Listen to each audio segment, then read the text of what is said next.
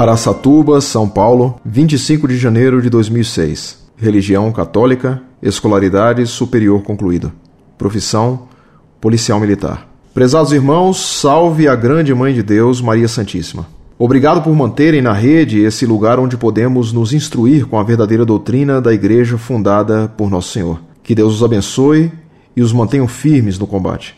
Escrevo-lhes, pois, ao ler o artigo Bento XVI condena o espírito do Vaticano II, Fiquei angustiado, pois tive a impressão de que o erro se infiltrou de tal maneira no seio da igreja que não há mais como extirpá-lo.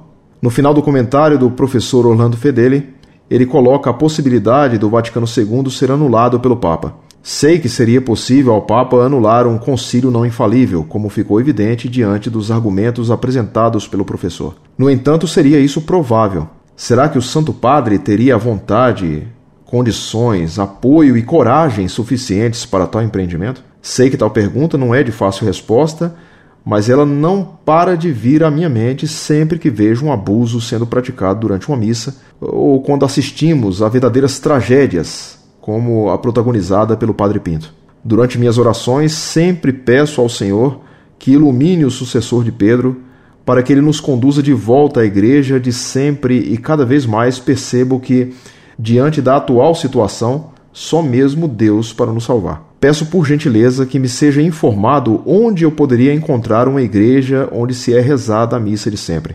Eu resido em Araçatuba, no noroeste paulista, e seria uma grande honra e alegria participar de algo que até hoje, infelizmente, somente pude imaginar como seria. Dominus Nobisco. Desculpem a minha ignorância, mas gostaria de saber se cometo erro ao utilizar as palavras Dominus Nobiscum, as quais são ditas apenas pelos sacerdotes durante a missa. Muito prezado, salve Maria. Muito obrigado por suas palavras de elogio ao site Monfort. Peço-lhe que se lembre de nós em suas orações. Sua pergunta é muito pertinente e muito bem colocada. Será provável, e já uma anulação, do Concílio Vaticano II? Teria o Papa Bento XVI condições para fazer isso já? Teria ele vontade, coragem, condições e apoio para fazer isso? Certamente ele não teria neste momento nem muito apoio nem condições. Coragem, creio que ele teria, pois isso depende muito da graça de Deus. Teria ele vontade? Seria prudente fazer isso de imediato? Não creio que essa anulação se faça de imediato, porque nem considero que seja prudente fazê-la de um golpe só, agora, pois produziria reações demasiado violentas e nem seria conveniente para evitar escândalo. Portanto, considero que será improvável que isso aconteça de uma vez e agora. Bento XVI caminha devagar e vacilante, mas caminha. Rezemos então pelo Papa para que Deus lhe dê coragem para salvar a barca de Pedro, que, como ele disse, estaria a pique de afundar. Caso Bento XVI fracasse em sua tentativa de retorno, a vitória dos modernistas do espírito do concílio seria tão grande que se daria uma avalanche de reformas desvairadas. E isso não pode continuar acontecendo na igreja. A barca afundaria, e Cristo prometeu que ela não afundará. Caso Bento XVI não consiga realizar esse retorno ao que a igreja sempre foi, quando ele morresse, a ala modernista elegeria, sem dúvida, um Papa radicalmente revolucionário. E a barca não pode afundar. Logo, Bento XVI conseguirá, apesar de tudo, corrigir muito do que o Vaticano II errou. Já agora, só ele ter dito sobre o Vaticano II o que ele disse, só ele ter constatado a ambiguidade de leituras do Vaticano II, só ele ter criticado a linha do espírito do concílio, só isso já furou o balão do Vaticano II. Quando se fura um balão, ele não cai de imediato. Pode até subir ainda mais um pouco, mas a fumaça de Satanás saindo pelo furo, fará com que o balão perca altura e, afinal, caia murcho.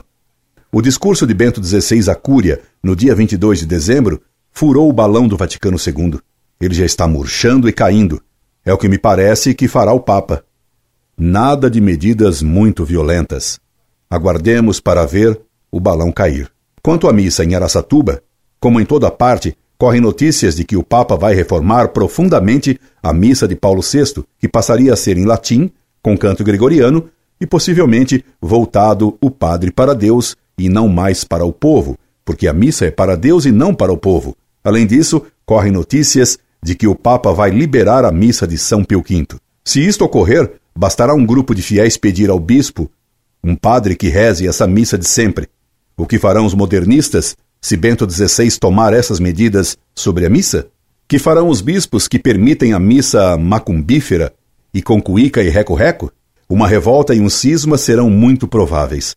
Você viu o caso do tal Padre Pinto em Salvador?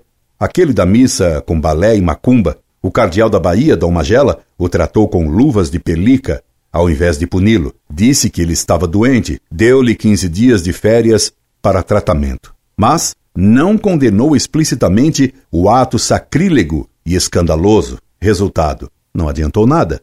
Padre Pinto reapareceu, cantando de galo e ameaçando passar para uma igrejola qualquer a troco da permissão para dançar balé.